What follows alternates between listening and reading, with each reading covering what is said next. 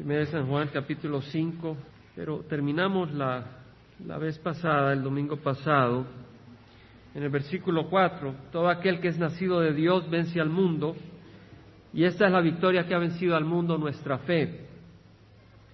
Todo lo que es nacido de Dios vence al mundo. Si hemos nacido del Señor, si hemos nacido de arriba, vencemos al mundo. No dice tal vez, no dice probablemente, pero dice vence al mundo. Y esta es la victoria que ha vencido al mundo nuestra fe. Nuestra fe es más poderosa que las puertas del infierno.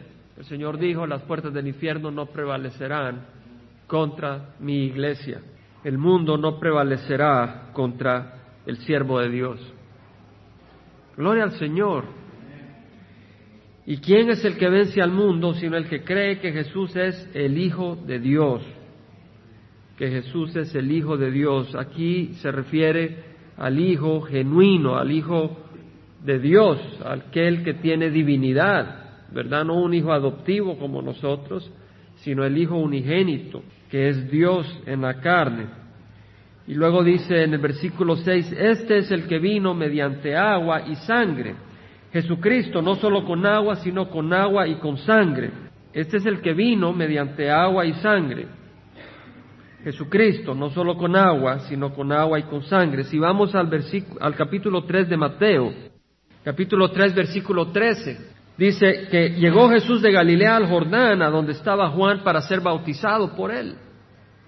Pero Juan trató de impedírselo, diciendo, yo necesito ser bautizado por ti y tú vienes a mí. El bautizo de Juan era un bautizo de arrepentimiento y Jesús no necesitaba arrepentirse de sus pecados.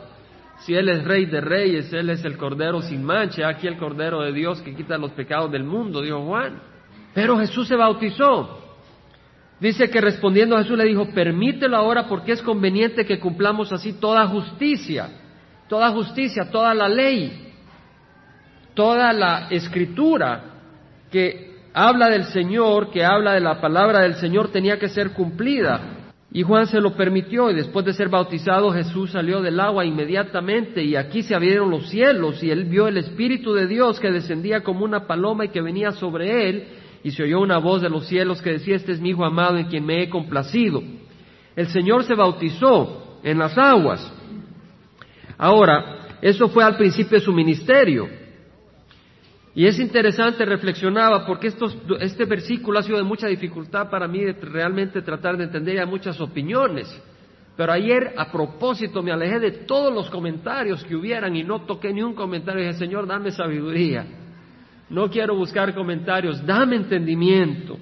Y meditaba en esto y pensé en lo siguiente, Abraham, cuando salió de Ur de Caldea, y vimos con mi hermano en el mapa, pasó por el río Éufrates. No hay manera de ir a la tierra prometida si no pasa por el río Éufrates, pasó por las aguas. Él iba a su misión, Dios lo había sacado de Ur de Caldea, de la tierra de idolatría, su misión era ir a la tierra prometida y en su misión pasó por las aguas, ¿cierto? El río Éufrates, agarren un mapa y se van a dar cuenta. No puede si no va por el río Éufrates. Noé fue llamado del Señor para dejar esa tierra llena de pecado y el Señor dijo, la voy a destruir y te voy a llevar a una tierra donde tú y tus hijos y tu, y tu esposa y la esposa de tus hijos van a empezar una nueva humanidad, porque la humanidad está muy corrupta. Entonces el Señor agarró a Noé y lo puso en el arca. En otras palabras, Noé pasó por las aguas. ¿Entendemos, hermanos? Pasó por las aguas porque vino el diluvio. Los israelitas, en su misión que Dios le dio de dejar Egipto e ir a la tierra prometida, pasaron por las aguas del Mar Rojo. El Señor los pasó por las aguas. En su misión, los judíos, cuando el Señor venía y todavía no se había revelado, Juan el Bautista predicaba el bautismo de arrepentimiento y los judíos pasaban por las aguas del bautismo para prepararse para el reino de los cielos que venía, para poder entrar al reino de los cielos. Los hombres los arrebataban para entrar a ese reino, ¿verdad? Y lo mismo el Señor, para empezar su misión, pasó por las aguas del bautismo. Y ahí recibió el Espíritu Santo, la llenura del Espíritu Santo para la obra encomendada.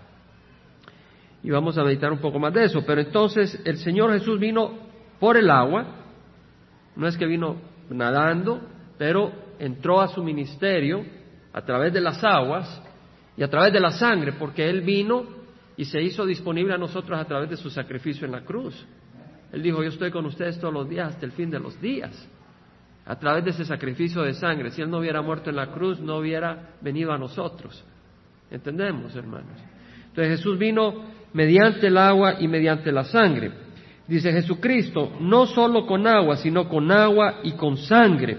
Y si nos vamos a Juan 19, versículo 34, leemos que uno de los soldados, porque ah, era el día de la preparación de la Pascua y el día sábado que venía era un día muy especial, entonces no podían dejar a, los, a las personas muriendo en la cruz colgados en la cruz porque el que cuelga en un madero es maldición y no quería que la tierra estuviera expuesta a maldición en un día tan sagrado. Entonces tenían que bajar los cadáveres, pero no se habían muerto. Entonces vinieron a Pilato, los judíos, y dijeron, déjanos que le quiebren las piernas a los, a, los que están en la cruz para que los podamos bajar. Y a los dos ladrones les quebraron las piernas para morir, pero Jesús ya había muerto. Entonces le atravesaron, un soldado le atravesó la lanza en el corazón y salió agua y sangre. Salió agua y sangre. Y es interesante que Juan, que estaba ahí, lo vio, dio testimonio. Y haya dado el detalle de que salió agua y sangre. Yo pienso, a través de Jesucristo, a través de su sacrificio, vino sangre que nos limpia de todo pecado. Porque sin derramamiento de sangre no hay perdón de los pecados y salió agua para vida abundante en nuestras vidas. ¿Cierto? Jesús dijo, el día de la, fiesta de los tabernáculos, en el último día, Él se paró y en voz alta, gritando a voz alta, dijo, si alguno tiene sed, que venga a mí y beba. Tal como está escrito, el que cree en mí de lo más profundo de su ser brotarán ríos de agua viva. Quiere decir que la sangre que brotó de Él representa que Él dio su sangre para darnos sanidad. Pero pudiéramos tener sanidad, pero nos dio más que sanidad, nos dio también vida abundante y por eso de Él brotó agua, y Él es una fuente de agua viva para nosotros. Entonces vemos de que Él vino a través del agua y a través de la sangre, y dice, y el Espíritu es el que da testimonio, porque el Espíritu es la verdad. El Espíritu es el que da testimonio, ¿qué? De que Jesús es el Hijo de Dios. Y si vamos a Juan, al Evangelio de San Juan, capítulo 15, Leemos en el versículo 26 que Jesús dice, cuando venga el consolador a quien yo enviaré del Padre, imagínese, Jesús envía al Espíritu Santo. Jesús es poderoso, Él es el Hijo de Dios, Él envía al Espíritu Santo. Cuando venga el consolador, en, el griego es el paracletos, es el ayudador, el intercedor, el que viene a nuestro lado a ayudarnos a hacer lo que tenemos que hacer. Cuando venga el consolador a quien yo enviaré del Padre, es decir, el Espíritu de verdad. Ahí leímos, estudiamos el domingo pasado o el antepasado sobre los falsos profetas, el espíritu falso, los espíritus falsos, y el Espíritu Santo es el Espíritu de verdad. Dijimos, a los espíritus no le creamos, pero al Espíritu Santo creámosle todo. Él merece toda nuestra, nuestra creencia. Podemos creerle todo al Espíritu Santo. Él es el Espíritu de verdad que procede del Padre, Él dará testimonio de mí. ¿El Espíritu Santo da testimonio de quién? ¿De San Pedro? ¿De San Juan? No, de Jesucristo. ¿Da testimonio de los siervos del Señor? No. El Espíritu Santo exalta a Jesucristo, a nadie más. Y vosotros daréis testimonio también porque habéis estado conmigo desde el principio. Los cristianos darían testimonio de quién? De Jesucristo. Somos testigos de Jesús. Y estoy queriendo empezar un pequeño folleto, un libreto que se llame Testigos de Jesucristo. Y muy interesante porque el Señor cómo nos, nos confirma las cosas. Tenía muchos deseos de escribir este folleto desde hace años, pero ahora sí voy a empezar y muy interesante porque el sábado, mientras estaba preparando el estudio, tocaron la puerta a mi casa y no la tocan desde hace ocho meses. Y ahora que estoy empezando este lunes este proyecto, pasó a tocarla un testigo. Y pudimos ah, tener una pequeña conversación donde le digo, bueno, eh, usted sabe de que Jesucristo mandó a los discípulos y dice, cuando el Espíritu Santo descienda sobre vosotros, recibiréis poder de lo alto y seréis mis testigos en Jerusalén, Judea, Samaria, hasta los extremos del mundo. Digo, testigos de Jesucristo, le digo. Y cuando le digo eso, eh, él está oyendo. Y hablamos al principio, ¿sabes? Ah, dice la Biblia, ¿no? Juan 1, 1, ¿qué dice? Me dice, no sabía. Yo sé que sabía, estaba mintiendo. Me dice, ah, dice, en el principio el verbo estaba y, más. No, no, pero ¿qué más? y sacó la Biblia y el verbo estaba con Dios y era un Dios. Pero ya me había dicho que solo había un Dios verdadero. Le digo, dime, entonces es Jesús el Dios verdadero o el Dios falso. Y me dice, ah, Él es verdadero. No, esa no es mi pregunta. Es Jesús el Dios verdadero, porque ahí dice que es Dios. Tienes que decirme si es el Dios verdadero o es el Dios falso. Me dice, no, Él es verdadero. No, no, no me estás contestando. Es el Dios verdadero. No me quiso decir que Jesús es el Dios verdadero. Ahí me fui a Filipenses, donde dice que Jesús es igual a Dios y se desconectó, me empezó a, hablar sin parar, sin escucharme. Solo le dije, ¿te arrodillas a Jesús? Y no me hacía caso, seguía hablando como grabadora. Le hice tres veces la pregunta, ¿te arrodillas a Jesús? Y le cerré la puerta en la cara. Falso profeta, engañando a muchas personas, llevando muchos al infierno no quiere escuchar. Y sí lo recibí con mucho amor y oré por él mientras hablaba con él, para que el Señor se compadeciera. Tiene 29 años de llevar gente al reino del infierno, al reino de Satanás. Seamos astutos. Y es tiempo que compartamos lo que el Señor nos da. Y gracias al Señor porque esta congregación comparte. Arriba y abajo, a diestra y a siniestra. Pero Él es el Espíritu de verdad. Y dice en el versículo 13 del capítulo 16, cuando Él, el Espíritu de verdad venga, os guiará a toda verdad. Fíjese que el Espíritu Santo guía. Ahora, imagínese usted un carro, un carro tiene fuerza, ¿cierto? Un tractor tiene fuerza, pero si usted no lo guía, la fuerza sin una guía no funciona, ¿cierto? Una cosa es la fuerza y otra cosa es la dirección. El Espíritu Santo no es una fuerza. El Espíritu Santo es Dios que tiene gran poder, pero también Él nos da dirección. Entendemos, una fuerza bruta no tiene dirección. El Espíritu Santo es Dios y Él nos guía, es, es, una persona, una persona nos puede guiar. Un tractor no se puede guiar, tiene mucha fuerza, pero no se puede guiar, necesita alguien que lo guíe. Y el Espíritu Santo nos guía porque Él es Dios. Os guiará toda la verdad porque no hablará de su propia cuenta, sino que hablará todo lo que oiga y os hará saber lo que habrá de venir. El Espíritu Santo hace saber lo que va a venir y le avisó a Juan y nos ha dado a nosotros entendimiento de las profecías. Y vimos cómo las falsas profecías muestran de que no tienen el Espíritu Santo. Muchos que dan falsas profecías. Él me glorificará, glorificará a Jesús, porque tomará de lo mío y, me lo, y, os lo hará saber, dice. Todo lo que tiene el Padre es mío, por eso dije que Él toma de lo mío y os lo hará saber. Gloria al Señor. El Espíritu Santo es el que da testimonio, porque el Espíritu es la verdad. El Espíritu es la verdad y Jesús es la verdad, ¿verdad? Jesús dijo, yo soy el camino, la verdad y la vida. Vemos la unidad entre Jesús y el Espíritu Santo y también vemos la unidad, la unidad entre Jesús y el Padre, porque Jesús dijo, nadie puede arrebatar las ovejas de mis manos. El Padre que me la dio es mayor que todo, nadie la puede arrebatar de las manos de mi Padre. Yo y el Padre somos uno. Vemos la Trinidad, Jesús, el Padre y el Espíritu Santo son uno.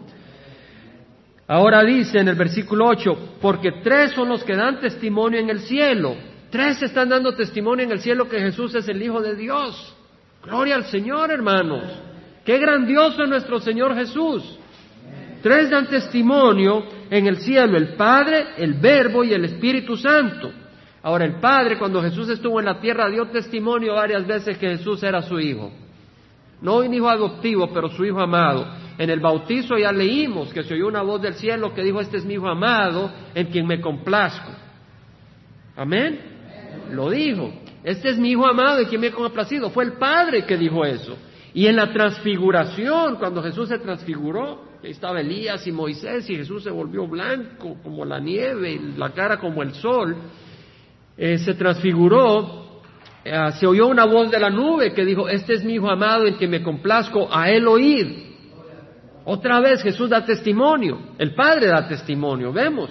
Y otra tercera vez, cuando Pedro, cuando Pedro estaba ahí con los discípulos en Cesarea de Filipo, y Jesús preguntó, bueno, ¿y quién dicen ustedes que soy yo? Y Pedro dijo, tú eres el Cristo, el Hijo del Dios viviente. Eso lo dijo Pedro, pero no lo dijo por su propia iniciativa. Jesús le dijo, bienaventurado eres tú, Simón, hijo de Jonás, porque esto no te lo reveló carne ni sangre, sino mi Padre que está en los cielos. El Padre le dio testimonio a Pedro que Jesús es el Hijo de Dios. Gloria al Señor. El Padre ha dado testimonio que Jesús es el Hijo de Dios. Jesucristo dio testimonio de que Él es el Hijo de Dios y el Espíritu Santo da testimonio que Jesús es el, que Jesús es el Hijo de Dios. Porque la Biblia dice en 1 Corintios 12, ¿verdad? Que nadie dice Jesús sea anatema si tiene el Espíritu de Dios. Y nadie sin el Espíritu de Dios puede decir que Jesús es Señor. 1 Corintios 12. Nadie puede decir que Jesús es Señor sin el Espíritu Santo. Entonces son tres los que dan testimonio, el Padre, el Verbo y el Espíritu Santo. Estos tres son uno. No dice concuerdan, dice más que concuerdan, son uno, un Dios en tres personas. ¿Entendemos, hermanos? Son uno. De hecho, el Señor dice, id y hacer discípulos, bautizándolos en el nombre del Padre, del Hijo y del Espíritu Santo. El Padre, el Hijo y el Espíritu Santo están puestos al mismo nivel. Y tres son los que dan testimonio en la tierra. Tres dan testimonio en la tierra. El Espíritu. Bueno, el Espíritu nos ha dado a nosotros testimonio que Jesús es el Hijo de Dios. Para empezar, en Romanos 8:16 dice la Biblia de que el Espíritu da testimonio a nuestro Espíritu que somos hijos de Dios. El Espíritu nos da testimonio, no nos lo escribe y nos lo dice, ¿ya leíste? Sino que a nuestro espíritu nos confirma que somos hijos de Dios. Amén, hermanos. El Espíritu Santo nos da confirmación que le pertenecemos a Dios, que podemos decirle a nuestro Dios, Abba Padre. Entonces el Espíritu da testimonio a nuestro Espíritu que somos hijos de Dios. Y de la misma manera el Espíritu nos da testimonio de que Jesús es el Hijo unigénito de Dios. Y el agua y la sangre concuerdan, dice, el espíritu, el agua y la sangre, y los tres concuerdan. Ahora, ¿por qué el agua y la sangre dan testimonio que Jesús es el Hijo de Dios? Hermanos, gloria al Señor, hemos estudiado de que Jesús es el Cristo, amén, el Mesías, el ungido, y hemos visto que el ungido es sacerdote y es rey. Vimos de que se ungían a los sacerdotes y vimos que se ungían a los reyes. ¿Se acuerdan, hermanos, cuando estudiamos eso? Entonces Jesús es un sumo sacerdote. Y si usted se va a Éxodo 29, hablando de la consagración de los sacerdotes, Dios le dice a Moisés qué hacer. Y en el versículo 4 dice, harás que Aarón y sus hijos se acerquen a la entrada de la tienda de reunión y los lavarás con agua. ¿Quiénes pasaban por el agua? Los sacerdotes para la misión que tenían como sacerdotes y nuestro Señor es sacerdote máximo y él pasó por el agua. Si él es sacerdote, él tenía que pasar por el agua para que se cumpliera toda justicia. Entonces él se bautizó no porque tenía que pedir arrepentimiento de sus pecados, sino como sacerdote tenía que pasar por el agua. Amén. Él tenía que pasar por el agua y también la sangre da testimonio. Leemos que Isaías 9:6 dice que un niño nos ha nacido, un hijo nos ha sido dado. Y el gobierno está sobre sus hombros y se llamará su nombre admirable consejero, Dios poderoso, Padre eterno, príncipe de paz. Este es un hijo, ¿verdad? Este es un hijo. Y vemos de que su nombre es Dios poderoso. Este es un hijo de Dios. ¿Cierto? Isaías nos habla que el Mesías era hijo de Dios, no era cualquier ser. Iba a ser el, el hijo de Dios era el que iba a venir. Y luego en Isaías 53, 5 leemos de que por sus heridas hemos sido sanados, que Jesucristo tenía que sangrar y morir. El Mesías, el Hijo de Dios, tenía que morir. Quiere decir que su sangre iba a redimir a la humanidad. Quiere decir de que Jesucristo, si Él es el Mesías, tenía que morir. Y su sangre daría testimonio que Él es Hijo de Dios. ¿Entendemos? Y si Él es el Mesías, Él es sacerdote, tenía que pasar por el agua el bautismo, porque si es sacerdote tenía que ser lavado por agua. Amén, hermanos. Para que se cumpliera la ley del Antiguo Testamento. Ahora dice, Versículo 9, si recibimos el testimonio de los hombres, mayor es el testimonio de Dios, porque este es el testimonio de Dios, que Él ha dado testimonio acerca de su Hijo. Dios ha dado testimonio de su Hijo. El versículo 10 dice, el que cree en el Hijo de Dios tiene el testimonio en sí mismo. El que no cree a Dios ha hecho a Dios mentiroso. En otras palabras, el que cree en el Hijo de Dios es porque ha oído la voz de Dios. ¿Entendemos? Dios nos está hablando para que creamos en su Hijo. Y el que cree le está diciendo a Dios, te creo. El que no cree no le está diciendo a Bernardo, o a David, o a Juan, o a María, o a Clara, o a Araceli, no te creo a ti, le está diciendo a Dios mentiroso. Porque es el Espíritu el que está hablando. Y está diciéndole a Dios mentiroso el que no cree que Jesús es el Hijo de Dios. El que no cree a Dios ha hecho a Dios mentiroso porque no ha creído en el testimonio que Dios ha dado respecto a su Hijo. Versículo 11, el testimonio es este, que Dios nos ha dado vida eterna y esta vida está en su Hijo. Dios nos ha dado, fíjense que yo recuerdo en el pasado, antes de conocer al Señor, yo no sabía que podía tener vida eterna. Yo esperaba cuando me muriera ahí saber. Un poco triste porque es muy tarde para lograr salvarse. Pero el Señor no nos ha dado un espíritu de timidez, sino de amor y de gozo.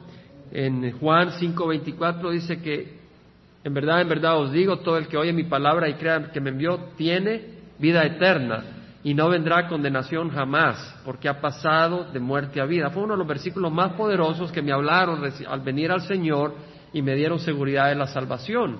Ha pasado de muerte a vida. Podemos pasar de muerte a vida en este mundo, de muerte espiritual a vida eterna.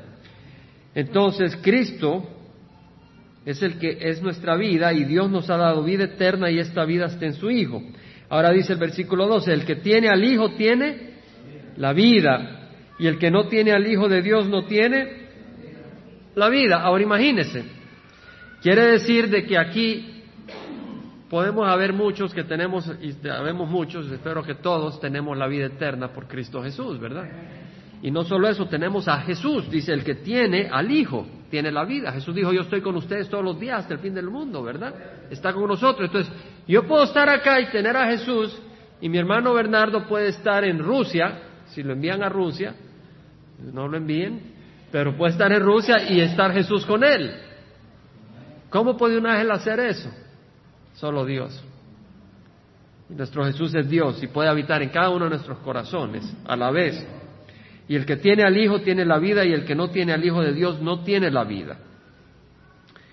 Jesús es nuestra vida. Versículo 13, estas cosas os he escrito a vosotros que creéis en el nombre del Hijo de Dios para que sepáis que tenéis la vida eterna. Para que sepáis que tenéis vida eterna. Pues gloria al Señor porque nos ha dado a conocer que tenemos vida en Cristo Jesús. Quisiera nomás recordar dos cosas. Que el, agua da testimonio de Jesús y la sangre da testimonio de que Jesús es el Hijo de Dios. Pero también el agua da testimonio de Jesús siendo Hijo de Dios de otra manera, cada vez que alguien se bautiza. Cada, cada vez que alguien se bautiza, esa agua es un testimonio de que Jesús vive. Porque le hemos estado dando nuestra vida y estamos diciendo, así como Jesús murió y resucitó y Él tiene vida eterna, así yo voy a morir y por al mundo, al pecado, y un día el Señor me va a levantar. Estamos dando testimonio de Jesús y su poder divino. ¿Verdad? Entonces el agua del bautizo es un testimonio de que Jesús es el Hijo de Dios. Así que hermanos, yo les invito a todos que se aseguren que demos ese testimonio, si no lo han hecho. Y luego hay muchos que dan su vida, no día a día, pero sangran y mueren por Cristo Jesús. De hecho, ahorita mismo, este día, se está observando un día universal de orar por, por la iglesia perseguida, los que son perseguidos por todo el mundo. Hay muchos que son perseguidos, hay muchos que pierden sus hijos, muchos que pierden sus vidas, ah, mujeres que son eh, violadas por su fe, son asesinadas, sobre todo en los, lugares musulmanes, donde se les abusa por su fe en Cristo Jesús, ¿verdad? Entonces, eh, cuando alguien da su vida y sangra, por Cristo Jesús está dando testimonio de nuestro Señor. Y vamos a orar por ellos, hermanos. Aún en México hay gente que sufre persecución. Aún acá en Estados Unidos, pues mucho menos, ¿verdad? Tal vez la persecución será que le quiten el trabajo, o le, lo, mal, sean chambres y lo acusen de lo que no es cierto. Pero en Latinoamérica más de alguna persona pierde su vida, ¿verdad? Por su fe. Eh, nace odios, ¿verdad? Y luego lo matan, ¿verdad? Y pues complican la cosa, pero la verdad, la verdadera razón es Cristo Jesús, el testimonio de Cristo. En Latinoamérica ocurre y mucho más en el mundo musulmán y en otros países. Vamos a pararnos, hermanos, y vamos a orar por la iglesia perseguida. Padre Santo, venimos ante ti, Señor, reconociendo, Padre, de que aunque no hemos dado sangre, no hemos tenido que dar nuestra sangre, tenemos un gran reto que es vivir día por día, diciéndole no al pecado que nos tienta y nos atrae y diciéndole sí a Cristo Jesús. Padres, es una lucha y solo tú nos puedes dar la victoria, pero tu palabra nos dice de que todo el que cree en el Hijo de Dios, esa fe es nuestra victoria. Pero te rogamos, Señor, por la iglesia perseguida, por aquellos, Señor, de que son perseguidos, nos tienen libertad en China, en Pakistán, en la India, en, en Israel, en, Irán, en Irak, donde tal vez les matan a sus parientes o de ellos dan su vida. Te rogamos, Señor, que les des fuerza a ellos que has levantado y que los has escogido como privilegiados para sufrir en tu nombre, que los hagas valientes, Señor, y que no se hagan para atrás, Padre, pero que sigan el ejemplo del Cordero sin mancha, Cristo Jesús, Padre, y que sean valientes y que proclamen tu nombre con sus vidas, Padre, pero te rogamos que tengas misericordia de sus hijos, de sus esposas, esposos, padres, y los des consuelo, Señor. Padre, no te rogamos que no, no les permitas dar la vida por ti, porque ese es un privilegio, Señor. Te rogamos nomás que los protejas y que tu misericordia los acompañe. Y te rogamos, Padre, por tu misericordia, por toda tu iglesia y aún por nosotros acá, Señor, para que seamos valientes y no huyamos, Señor, tu llamado de entregar nuestras vidas, entregar y dejar las cosas de este mundo, Señor, para seguirte a ti, Padre. Que no seamos cristianos cómodos, sino cristianos entregados a Cristo Jesús como sacrificio vivo y agradable, un suave aroma para ti, Padre. Padre, te damos gracias en nombre de Cristo Jesús. Amén.